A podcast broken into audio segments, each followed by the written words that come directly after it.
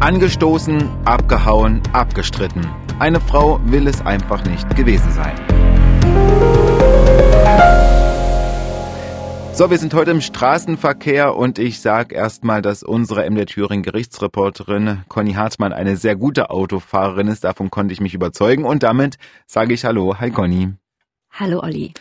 Ich muss jetzt ganz rabiat einsteigen mit dem Satz Frau am Steuer Abenteuer. Olli, das ist einfach fies, weil das kann ich jetzt einfach überhaupt nicht bestätigen. Es gibt ich denke deutlich mehr Männer, die wegen Unfallflucht angeklagt sind als Frauen. Also immer meine Erfahrung. Ich führe ja nur meine persönliche Statistik, also kann hier nur einen Eindruck wiedergeben. Nein, nein, nein, nein, nein. Und ich habe ja auch nur die, die wegfahren. So, und damit sind wir auch schon im Fall, weil wir haben, es geht um eine Unfallflucht, es geht um eine 29-jährige Frau, die im Amtsgericht Erfurt drin sitzt. Und es ist also wieder ein kleiner Fall, der in diesem Fall auch ein Urteil mit dabei hat. Also wir haben ja bei in der letzten Folge über Prozesse gesprochen, die aus vielen verschiedenen Gründen ausgefallen sind bzw. unterbrochen werden mussten. Heute gibt es aber ein Urteil, Conny? Heute gibt es eine abgeschlossene Geschichte mit Urteil und ich glaube, es ist ein Fall, der uns vielleicht auch wiederum allen mal passieren könnte. Dann nimm uns mit rein ins Amtsgericht. Wie ist denn die ganze Situation vor Ort? Vor Ort sitzt auf der linken Seite die Angeklagte ohne Anwalt, auf der rechten Seite ein Staatsanwalt, ein Einzelrichter vorn und es sind zwei Zeugen da und es ist ein Gutachter da, der sitzt neben dem Staatsanwalt. Geht auch gleich los. Die Angeklagte ist angeklagt wegen einer Unfallflucht. Sie soll Neujahr 2021 beim Ein- und Ausparken ein Auto gerammt haben und ist dann einfach weggefahren warum sind wir denn jetzt im Gerichtssaal? Ich meine, sowas klingt ja auch eindeutig, dass man sagt, okay, dann mhm. kann man, man kann gestehen, aber man kann auch sagen, nee, war mhm. ich gar nicht und sowas wahrscheinlich. Ja, die ne? Angeklagte hat gesagt, ich war das nicht. Oder ich war das nicht, ich habe das nicht bemerkt, hat sie, glaube ich, nicht gesagt. Sie hat gesagt, ich war das nicht, sie weist den Vorwurf zurück. Und dann geht das halt los, dass Zeugen kommen. Als erster Zeuge kam ein Mann, der nämlich hat das beobachtet. Das ist eine Straße in Erfurt, die beidseitig zugeparkt ist. Und der Mann sagt selber, der wohnt da, ist schwierig zum Ein- und Ausladen. Und bei ihm vorm Haus ist eine Einfahrt und dort halten oft Autos einfach, um mal was auszuladen, was einzuladen, jemanden einzuladen, dass jemand ein- und aussteigen kann. Und er hat zufällig am Fenster geschaut und hat halt gesehen, wie die, wie die Frau da, na, wie soll ich sagen, eingeparkt ist. Und er hat gesehen, dass sie dabei am Auto seiner Nachbarin hängen geblieben ist. Und zwar sagt er sogar, es hat sogar zwei Anstöße gegeben. Und äh, der Zeuge hat halt auch gesagt, naja, er weiß also auch, dass das die Frau sieht der Frau sehr, sehr ähnlich, die da sitzt. Die hat irgendwie Kinder abgeholt in dem Haus. Da konnte er sich noch ganz gut erinnern. Und es gab, ich kann mich jetzt an den Dialog nicht mehr genau erinnern, aber natürlich ging es auch darum, was du vorhin gesagt hast, ja. Er hat nämlich gesagt, ich habe mir dann gedacht, ah, okay, Frau am Steuer passt ins Schema. Hat er gesagt? Dann, ja, ja, hat er gesagt. Dann gab es natürlich auch eine Diskussion. Der Richter hat gelächelt und hat gesagt, es gibt auch Männer, die nicht Auto fahren können, aber es ist halt ein hartnäckiges Vorurteil. Kannst du vielleicht noch mal ganz kurz erzählen, wie alt der Zeuge war? Ich will jetzt nicht der mit Klischees um spielen, aber Anfang 40. Und er hat er beschrieben, wie denn, äh, um das nochmal ganz kurz zu sagen, wie denn die Frau eingeparkt ist. Also ist das so eine Straße, wo man so seitwärts äh, einparkt? Die, die Autos stehen parallel äh, zum Bordstein und dort ist sie sozusagen, ja, hat sie einrangiert in diese Einfahrt halt. Und mhm. ich kann es jetzt leider nicht mehr sagen, ob sie vorne und hinten oder hinten und vorne dann angerempelt ist, aber wie man halt so anrempelt, wenn man zu knapp rausfährt. Ich glaube, bei ihr war es vorne und an dem anderen Auto war es hinten. Und wie gesagt, die Frau ist weggefahren. Dann hat der Nachbar gesagt, er hat dann seiner Nachbarin Bescheid gesagt, deren Auto betroffen war.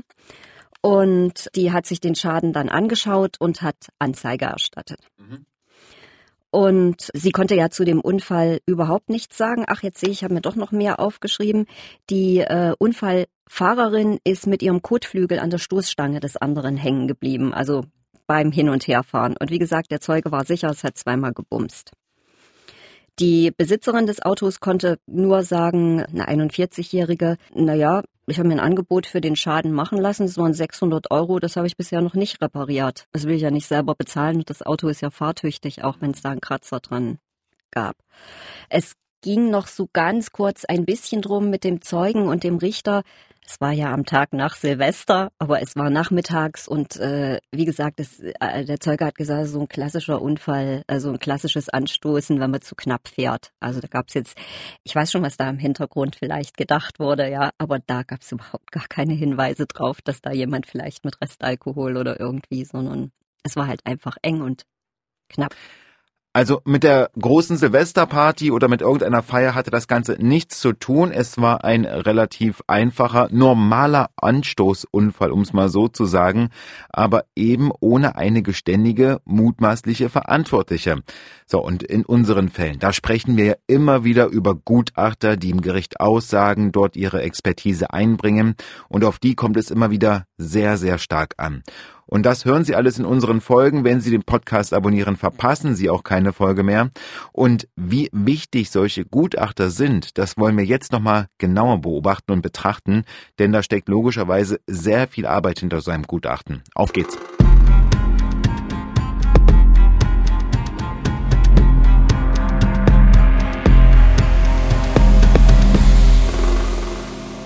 Dann ist der Gutachter zu Wort gekommen. Da muss man ja wissen, der kommt ja jetzt nicht wie Kai aus der Kiste, sondern der wird schon im Vorhinein beauftragt. Also das Gericht bekommt diese Geschichte oder auch die Staatsanwaltschaft, das weiß ich nicht, wer den in diesem Fall beauftragt hat.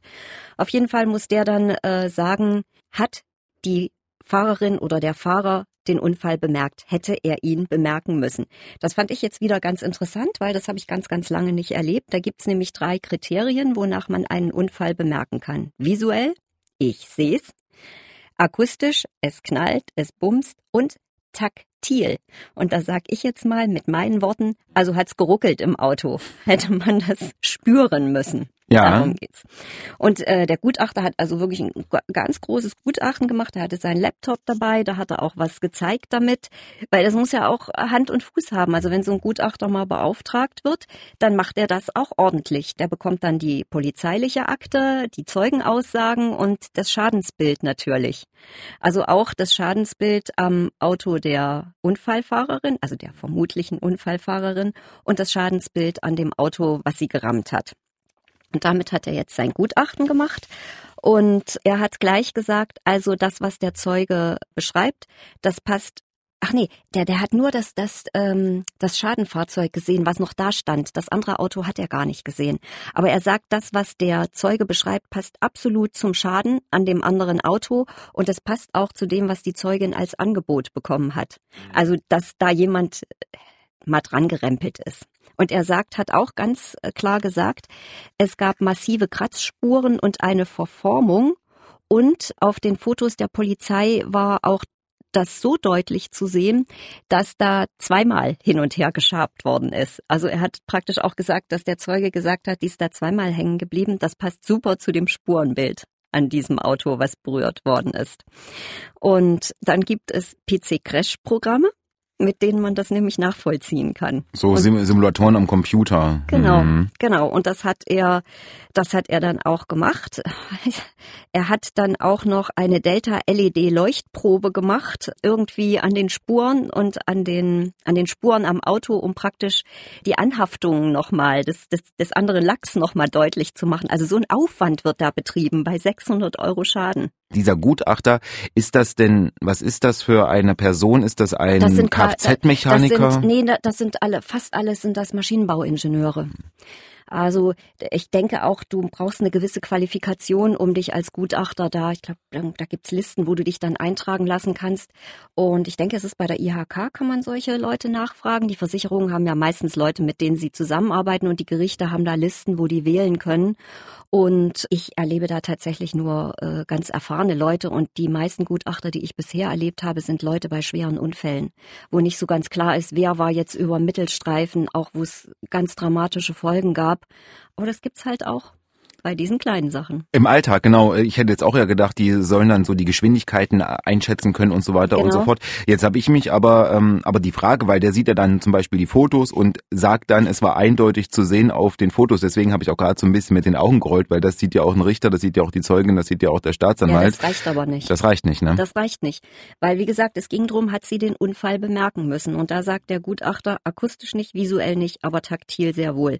Weil er hat dann noch, ich kann das jetzt gar nicht alles wiederholen. Da wird der Körperschall und der Luftschall gemessen und äh, der Anstoß hat mindestens 1,15 Sekunden dauern müssen. Das kann der alles berechnen aus dem, aus diesen Kratzbewegungen, die er da feststellt.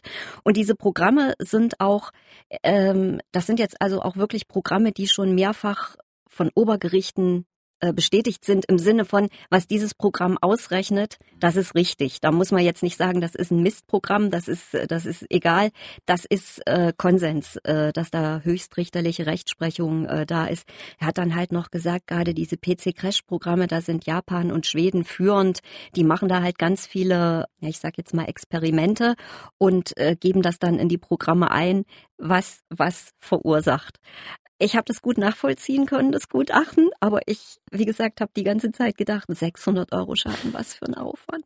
Ich bin gerade sogar etwas überrascht, aber das äh, wirst du mich auch äh, einfangen, weil ich dachte, oh, dass Thüringen mit solchen ähm, Programmen und so weiter und so fort arbeitet. Ja, na, also alle. Ich lass mich noch kurz einfügen. Olli ja. hat sogar ausgerechnet, der Anstoß ist äh, wahrscheinlich mit 54,8 bis 66,3 Dezibel, so laut war der Anstoß, das ist nicht unbedingt wahrnehmbar. Bei 75 Dezibel ist es wahrscheinlich, bei 86 ist es dann wirklich wahrnehmbar. Aber das lag deutlich drunter. Und deshalb geht es dann halt um den Tastsinn, um das sensible Gleichgewicht. Und auch da hat er dann wieder mit Versuchsreihen äh, argumentiert. Da gibt's unzählige Versuche, bei denen er selber dabei war, hat er gesagt. Und das sei eben auch ganz interessant, das mal nachzuvollziehen. War für mich ein Highlight, gestehe ich das mal wieder so ausführlich zu hören, zumal es ja ein Unfall war, wo nichts passiert ist. Wie gesagt, normalerweise sind die Gutachter dabei, wenn es Tote, schwer Verletzte, ganz schlimme Geschichten gibt. Und da habe ich mir mal getraut zu lächeln bei diesem Aufwand, der da betrieben wird. Ähm, für so einen Schaden. Hast du da auch gesehen, wie die anderen äh, Beteiligten da reagiert haben? Ich meine, der Richter logischerweise, der kennt das, aber vielleicht die Angeklagte oder die Angeklagte, als die das äh, gehört hat, hast du da was äh, aufnehmen können oder hat sie sich einfach mit angehört? Weil das klingt ja auch, als ob es ganz schön lange Ausführungen waren. Es waren ja, das, das dauert halt alles ein bisschen. Es gab auch zwei, drei Nachfragen, aber kaum, weil das ein so klares Gutachten war. Da machen wir uns jetzt mal nichts vor. Richter und Staatsanwalt kennen das Gutachten. Das ist ja in der Akte. Und ich bin mir nicht so sicher. Ich glaube, der Richter hat, glaube ich, auch vorher noch zur Angeklagten gesagt, sie wissen, was das Gutachten sagt. Sie hätten den Unfall bemerken müssen. Der hat ja so alle goldenen Brücken gebaut, sage ich jetzt mal. Ich will ja nichts vor, vorwegnehmen. Aber sie ist dabei geblieben. Auch während des Gutachtens hat sie da wirklich überhaupt nichts äh, groß dazu gesagt. Ich, sie hatte, glaube ich, eine kleine Nachfrage, aber das war klar wie Kloßbrühe. Der Gutachter hat gesagt, der Unfall war bemerkbar für sie und das Schadenbild passt exakt zu dem, was da passiert ist. Und auch diese drei Kriterien, die du erwähnt hattest, die ähm, jedenfalls das eine, das äh, trifft auf jeden Fall zu, das Taktilen. Das Taktilen. Das Rumpeln im Auto. Genau. Hm, genau. Okay. Okay, fassen wir noch einmal zusammen. Alles spricht gegen die Frau, die übrigens insgesamt vier Kinder hat, darunter ein gerade erst geborenes Kleinkind von sieben Wochen. Die Frau bekommt Hartz IV, hat also wirklich nicht viel Geld, was aber doch wichtig ist für die Strafbemessung. So, sie will es weiter nicht gewesen sein, will einfach nicht gegen ein anderes Auto angestoßen sein. Dann warten wir nun auf das Urteil, aber ich sag's schon mal so, es gibt noch eine kleine Überraschung.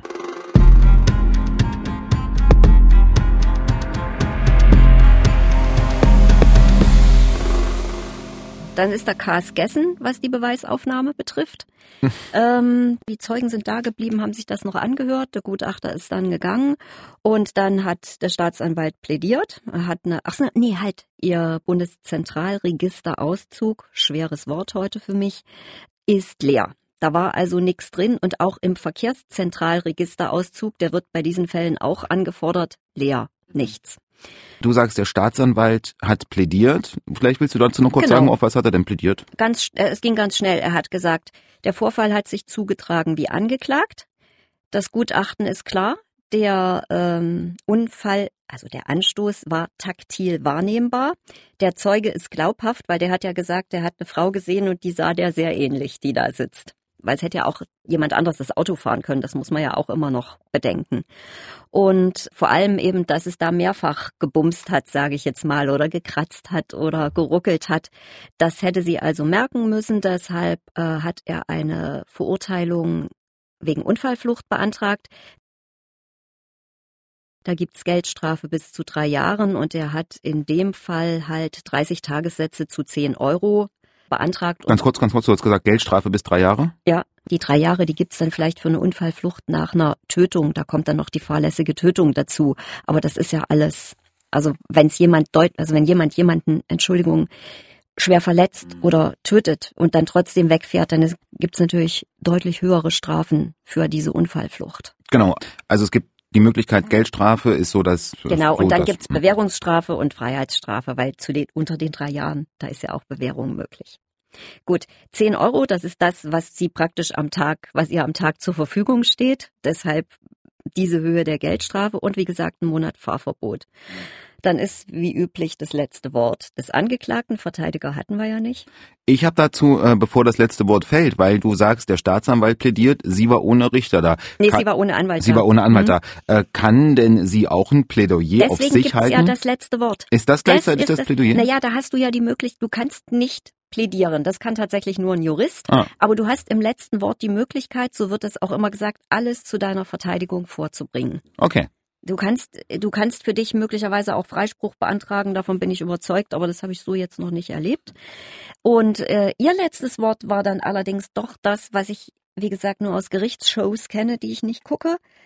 Sie sagte nämlich, ich wollte ja eigentlich den Schaden bezahlen, es tut mir leid. Also ihr letztes Wort war ein Geständnis. Ja, ja.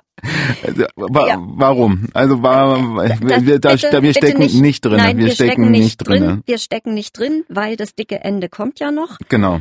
Urteilsverkündung, es gab 30 Tagessätze a 15 Euro, das sind also 450 Euro Geldstrafe. Darf, das ist ein ganz gängiges Urteil, hat der Vorsitzende gesagt, für eine Ersttäterin mit diesem Einkommen. Und ähm, natürlich hat er dann ihr super spätes Geständnis irgendwie noch strafmildernd berücksichtigt. Und, äh, und dann hat er ihr aber natürlich noch gesagt, ich habe Ihnen versucht zu erklären, was das bedeutet, wenn wir diese Verhandlungen durchführen, was das für Sie bedeutet. Weil ich kann mir, ich weiß nicht, ob die Haftpflichtversicherung nach dem ganzen Theater den Schaden noch bezahlt. Das kann ich dir nicht sagen. Also wenn es ganz blöd kommt, zahlt sie die 600 Euro Schaden. Sie zahlt die 450 Euro Geldstrafe. Sie zahlt die Verfahrenskosten. Das weiß ich nicht, wie hoch die sind. Das weiß ich jetzt wirklich nicht, weil das ist so eine Gebühr für die Verhandlung. Sie zahlt die Zeugenauslagen. Also weiß ich jetzt nicht, was die geltend machen an Arbeitsausfall und Fahrtkosten. Da gab es noch kein 9-Euro-Ticket. Und sie zahlt den Gutachter. Sie muss den Gutachter bezahlen. Und da hat der Richter gleich mal gesagt, was der kostet. Schätz mal. Also nach den Ausführungen, die Programme, die da bemessen werden, Arbeitszeit, also ist man nicht mehr dreistellig, oder? Nee. Also knapp über 1000 Euro, würde ich sagen. 1000 Hey Euro. du, hast, hey, du kennst dich aus. Man könnte meinen, du hast Erfahrung mit solchen Verhandlungen. Taus tatsächlich 1200 Euro. Und das muss sie zahlen. Da gibt's überhaupt gar keine Diskussion. Und dann hat der Richter noch gesagt, eigentlich spricht natürlich alles für sie. Sie sind äh, fest im, im sozialen Leben verankert. Sie kümmern sich um ihre Kinder. Aber das hätten sie sich weiß Gott sparen können. Vor allem, wenn ich jetzt auch mal zusammenrechne, 1200 Euro der Gutachter, da 1000, also wir sind, wir kommen ja da ungefähr auf eine Summe von zweieinhalb bis 3000 Euro. Vermutlich, ja. Und jetzt eine Frau mit, äh, die drei Kindern Hartz IV, das ist Vier, dann vier. vier ich hatte Kinder, das Baby unterschlagen. vier Kinder, dann ist ja auch die Frage, ob man sich das überhaupt leisten kann. Na, das muss sie dann abstottern. Da werden Mhm. dann, da werden dann so Ratenzahlungen gemacht. Zum Teil, also das kenne ich ja, äh, dass du das dann abstotterst.